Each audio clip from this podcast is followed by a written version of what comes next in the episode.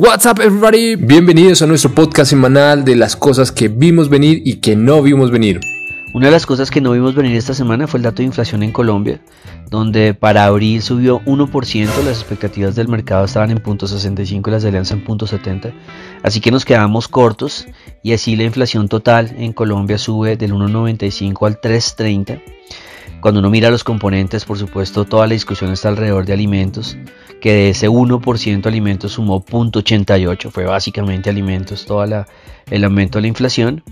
Eh, y hay por supuesto una discusión interesante acerca de si será que algo del tema de alimentos a nivel mundial pudo haber afectado este dato puntual en Colombia. nuestra respuesta es muy poco. En realidad la, inflación de alimentos lleva subiéndose en el mundo y en la región de hecho eh, los últimos trimestres y no afectó a Colombia para nada. Así que la subida en Colombia solo este mes, mientras de hecho la inflación de alimentos se comienza a moderar un poquito en los otros países de la región. Así que es muy seguramente el tema del paro. Así que lo que haya sumado a la inflación ahora, esa, sorpresa extra de pronto de, medio, medio punto porcentual, seguramente no lo devolverá la inflación cuando regresemos al mayo del 2022 y habrá que tener en cuenta eso porque la inflación en ese momento seguramente se va a volver casi medio punto porcentual. Sin embargo, pues ahora es hablar de las expectativas. Acuérdense que a principio de año muy pocas personas pensaban que la inflación podría ser un problema. Este año Alianza tenía el número más alto en la encuesta y teníamos apenas 3.20, estábamos súper quedados. Ahora seguramente todas las encuestas van a apuntar hacia el 4% o algo alrededor del 4% y por supuesto de la mano de eso van a estar las discusiones acerca de cuál va a ser el rumbo del Banco de la República, sabiendo pues que esta subida en particular, ese pedacito adicional, eh, fue generado por algo, como les digo, que el mercado eh, o la inflación la va a devolver el próximo mayo eh, cuando lleguemos al 2022. Sin embargo, nosotros hemos destacado otros elementos de discusión muy interesantes. Y es que en Colombia, con la inflación al 330, pues estamos preocupadísimos o pensando que eh, que esto va a ser un elemento muy importante para la política monetaria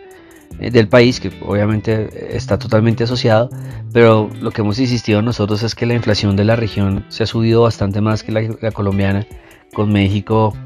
eh, al 6, con Brasil seguramente este, este mes al 7 o 7 y medio, el mes de, mes de mayo. Em, así que no sería raro pues que la inflación en Colombia tenga un periodo sostenido de aumento más allá del tema del paro, más allá de cualquier cosa, eh, porque hay muchos componentes en Colombia que estaban alterados artificialmente, digámoslo así,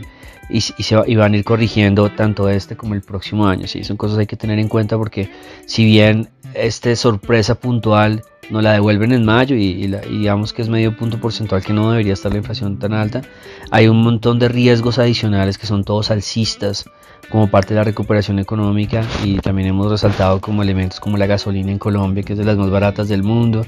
y que en algún punto tendrá que ajustar un montón de cosas que van a poner a la inflación como una de las grandes incógnitas este y el próximo año. Y lo que hemos insistido nosotros probablemente presionado durante todos estos, estos dos años y eh, al final cuando de repente terminemos con este tema de incertidumbre política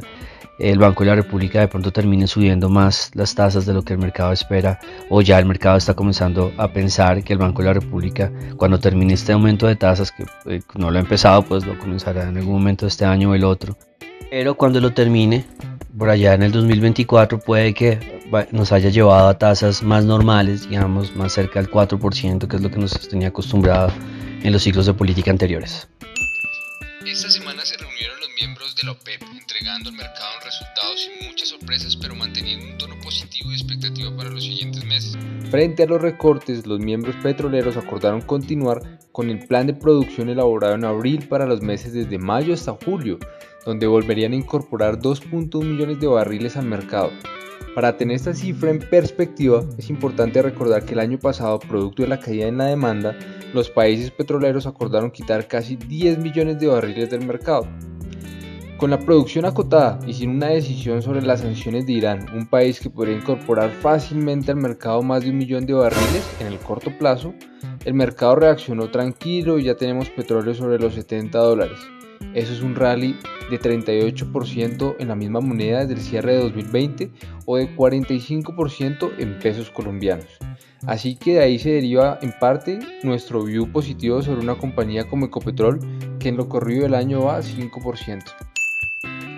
Un tema que no vimos venir esta semana fue la sorpresiva compra por parte de los inversionistas extranjeros en bonos locales. A falta de tener el dato exacto, el crédito público mostró la compra de inversionistas extranjeros en TES para el mes de mayo, sorprendiendo por segundo mes consecutivo con compras superiores a los 4 billones de pesos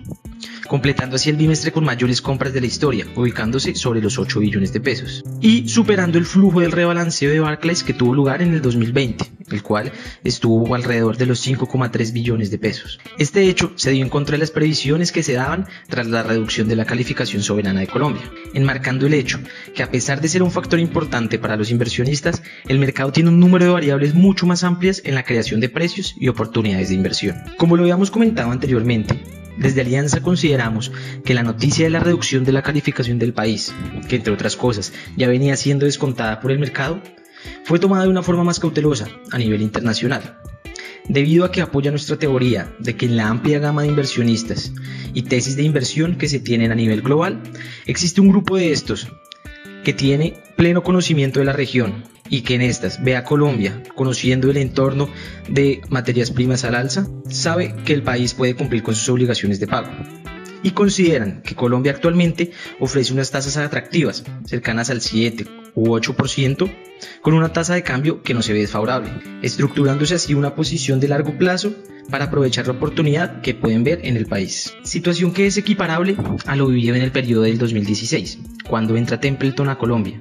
después de la crisis petrolera, tras la reducción de la calificación de Colombia a BBB-, apoyando nuestra teoría de que en periodos de estrés locales, las variables macroeconómicas pueden guiar a los inversionistas a tomar decisiones de inversión que en un principio pueden parecer muy arriesgadas, donde el driver que guiará la confianza actual de Colombia será la consolidación de una reforma tributaria, mientras se pasa por la incertidumbre del periodo preelectoral. Otra de las noticias de la semana fue el tan esperado dato de empleo, en el cual la economía estadounidense agregó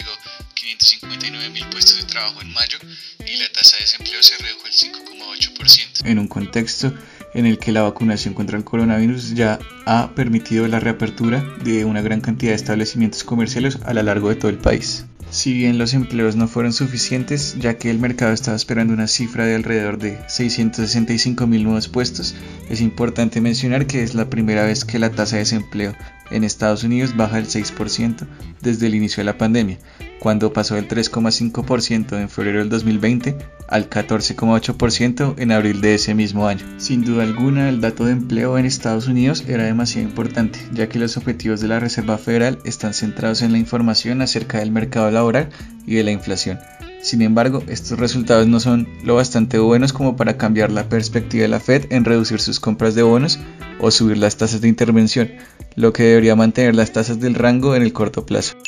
La semana que comienza es una semana típica de precios, la segunda semana de cada mes. Conocemos la inflación de casi todo el mundo, donde ya conocimos la colombiana, pero vamos a también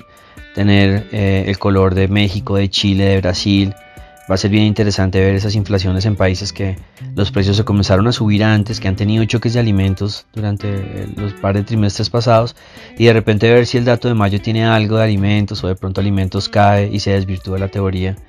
eh, de que la subida de alimentos en Colombia también tenía que ver algo con esa presión global. Entonces va a ser bien interesante, eso va a ser arrancando la semana,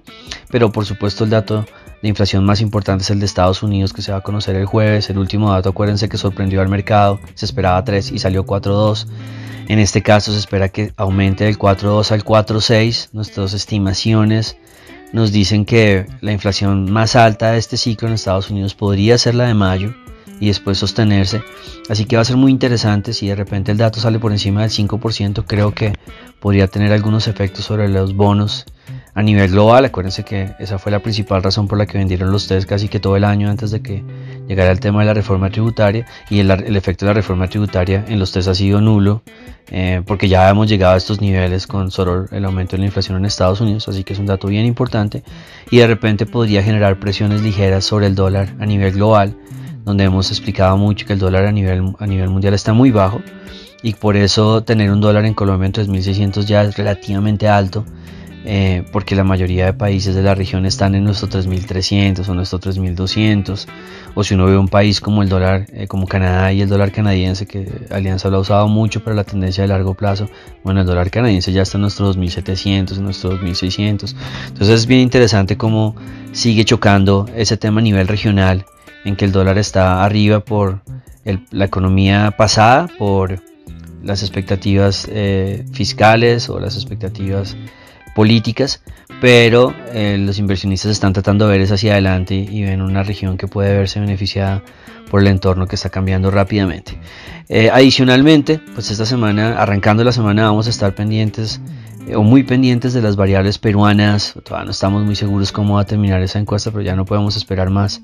para hacer el podcast, cómo va a terminar las elecciones, perdón. Eh, pero va a haber mucha información por el lado de Perú porque de por sí pues va a ser algo muy cerrado, gana izquierda o gana derecha. Eh, y en el caso muy especial, digamos que llegara a ganar la izquierda, que llegara a ganar Castillo, eh, nos gustaría ver cómo se comportan los activos financieros, si ya han descontado parte de esto. Por supuesto no lo podían haber descontado porque las encuestas estaban muy parejas. Es diferente si llegara Castillo con 80% de, digamos, de respaldo en las encuestas, pero si no llega así, pues obviamente el mercado va a reaccionar negativamente inicialmente con el triunfo de Castillo, pero estamos más eh, interesados en ver cuánto dura la volatilidad en Perú porque va a ser uno de los elementos que nos va a ayudar a ir descifrando el rompecabezas colombiano. Obviamente hay más elecciones en el camino eh, regional antes de llegar al tema colombiano. Entonces va a ser una semana bien interesante, pero eh, yo creo que va a haber un antes y un después de la semana eh, una vez salga el dato de inflación del jueves en, Estados Unidos. Y a nivel de variables locales, pues estamos muy pendientes de si puede o no el dólar ubicarse por debajo de los 3.600 pesos, porque en realidad abajo de 3.600 pesos, pues ya eh, la convergencia con, la región comienza a hacerse una realidad y, eh, y comenzaríamos a acercarnos fuertemente. El rango que Alianza dio para el año es 3.400, 3.800 y creo que nos vamos a quedar ahí, nos parece, no nos parece una mala idea eh, tener dólar entre 3.400 y 3.500 si ese fuera el caso, si uno pudiera volver a comprar ahí, eh, pensando en como en ese mantra nuestro, igual falta incertidumbre fiscal, incertidumbre política, que nos va a acompañar varios trimestres, y como decíamos también cuando estaba arriba en 3.800, acuérdense que el dólar está cambiando de tendencia, y 3.800 pues uno debe eh, imaginarse pues que el dólar a nivel mundial durante 5 o 7 años va, va a ir para abajo, entonces son más oportunidades como de venta. Y como canción de la semana elegimos la canción más famosa del Perú, El Cóndor Pasa, una zarzuela peruana escrita en 1913 con más de 4.000 versiones y 300 letras diferentes. Y bueno, es un homenaje a Perú, un saludo, un abrazo